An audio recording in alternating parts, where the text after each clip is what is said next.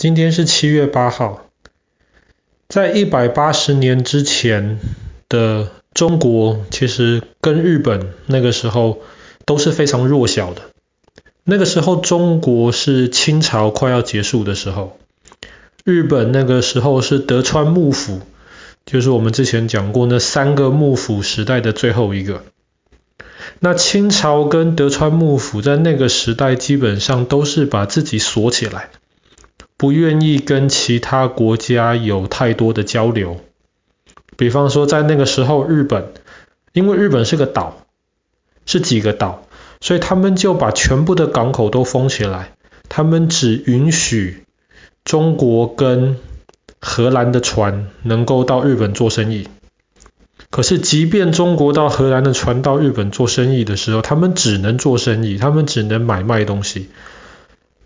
他们不可以带更多的东西，他们不可以把一些那种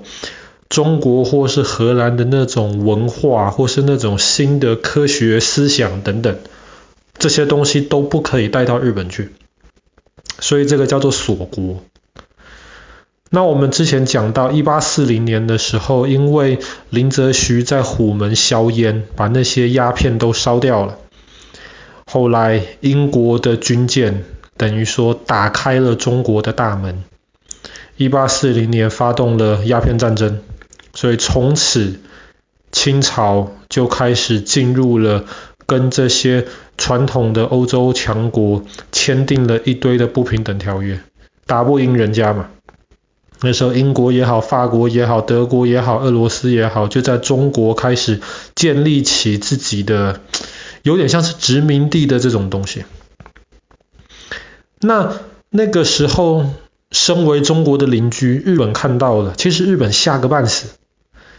为什么？因为锁国川幕府其实比清朝还要弱小，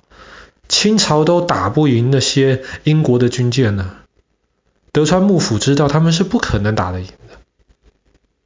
可是相比于印度或者是中国那么大，人那么多，有那么多的资源，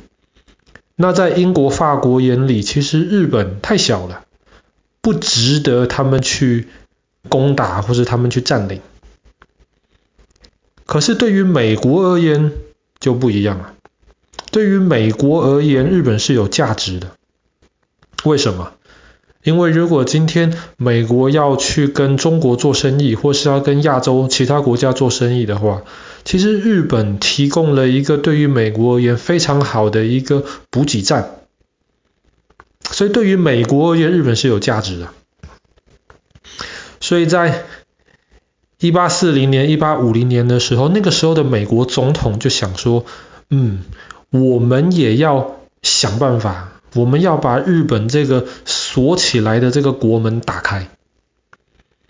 但是跟英国、美国不太一样的是，美国其实只想跟日本做生意，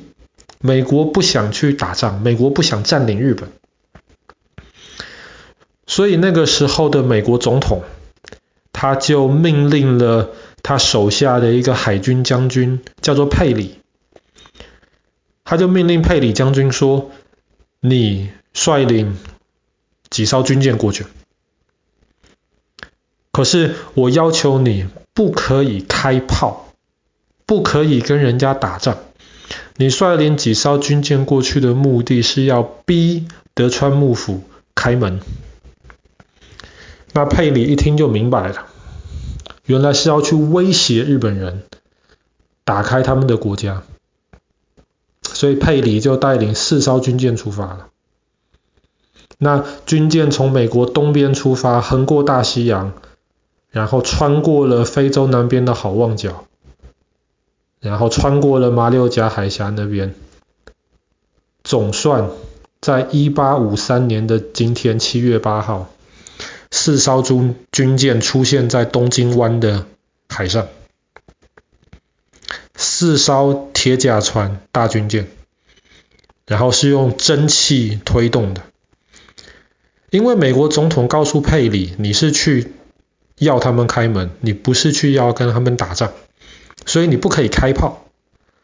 但是你不能开炮，佩里又有点担心啊。他说，如果日本人不听话的话，我又不能打仗，那我要怎么办呢？后来佩里就想了一个办法，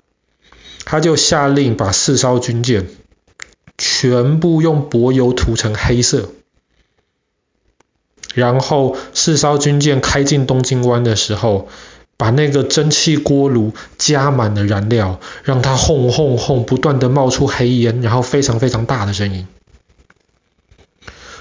在七月八号，这四艘军舰进入东京湾的时候，日本人看到吓傻了。为什么？因为在那个时候，日本最大的船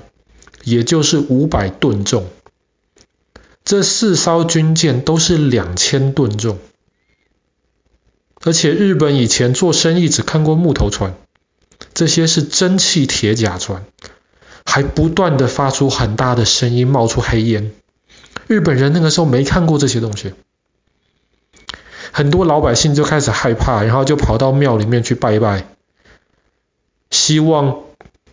能够，比方说有台风啊，或是希望能够有神明的帮助，能够把这些军舰赶走。那当然佩里不会走的，所以这几艘军舰给当时日本的幕府很大很大的压力。那个时候的幕府将军听到了这几艘军舰过来，他本来身体就不好，结果竟然吓死了，他不知道该怎么办，嗯，吓死了。那将军没有办法处理事情呢，那么将军手下管事的那些人呢，他们就跑去很害怕，就跑去见佩里，问说：“诶，你这四艘军舰来这边是要干嘛？”佩里说：“我是要来做生意的，我是要你们把你们的港口打开，让我们美国的军舰可以带着货物来这边卖，让我们美国军舰可以在这边补给。”将军死了，没有人能够做主啊，大家也不敢真的去攻打那些美国军舰呢。为什么？佩里让全部的炮台。都打开，让日本人可以看得清清楚楚。四艘军舰上面有六十三座炮台，整个东京湾只有二十座大炮，日本人不敢打。大家看得到那个美国军舰带来的威胁。那日本幕府里面，那管理事情的人就说：“不好意思，现在我们将军死掉了，你给我们一点时间讨论一下吧。”那佩里就说：“好，你们要讨论是吧？给你们一年的时间，明年我再来。可是明年我来就不会只是四艘军舰了。”结果过了一年，一八五四年，佩里重新回到了东京湾。他这次带来了十多艘军舰。哇，这给日本人的压力更大了。怎么办呢？清朝都打不赢的外国铁甲船，我们德川幕府怎么可能打得赢呢？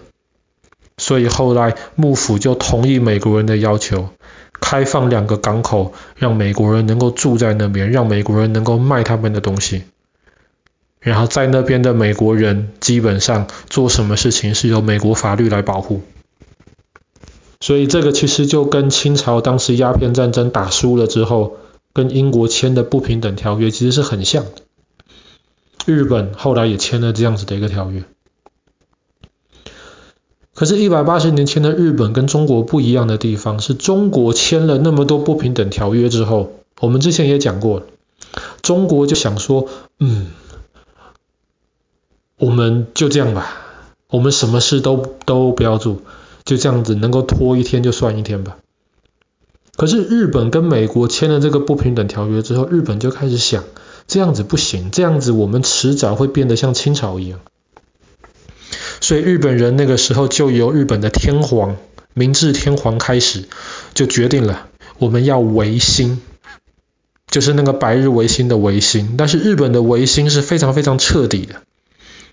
明治维新要求的不只是像中国后来的百日维新一样，买外国人的军舰，买外国人的大炮。明治维新是要求我们这整个政府运作的这些方式，我们这整个思考的方式全部要改。我们一方面要学习外国人这些进步的科学，二方面我们也不能够再像以前这样子，什么事情都是将军或是天皇一个人说了算。那个时候我们要学习英国也好，学习美国也好，他们有国会、有议会，有很多人来一起讨论、来辩论、来决定这个国家的方向，而不是几个人说了算而已。所以后来在明治维新很短几十年的时间之内，日本就从一个比清朝还弱小的一个国家，成长到在一八九五年甲午战争。可以把清朝狠狠的打败，甚至昨天我们讲到七七事变、卢沟桥事变的时候，一九三七年，日本就进入中国，发动了八年的战争。你算一算，从一五三三年、一五三四年开始，不是一五三三一呃，从那个一八四三年，不是一八五三年。不好意思，从一八五三年开始到一八九五年，也才四十多年的时间，日本就从一个锁国、什么都都不如清朝的，变成了一下子能够基本上是整个亚洲最强的国家这样子。他们后来也打败了俄罗斯人，也打败了清朝。所以日本的明治维新其实是非常非常成功的。同样的外国的威胁，可是你面对处理的方式完全不一样，就带来了完全不一样的结果。好了，我们今天的故事就讲到这边了。在日本一八五三年的时候，一八五三年的今天，七月八号，日本人称之为黑船来航。佩里带领的四艘美国军舰出现在东京湾。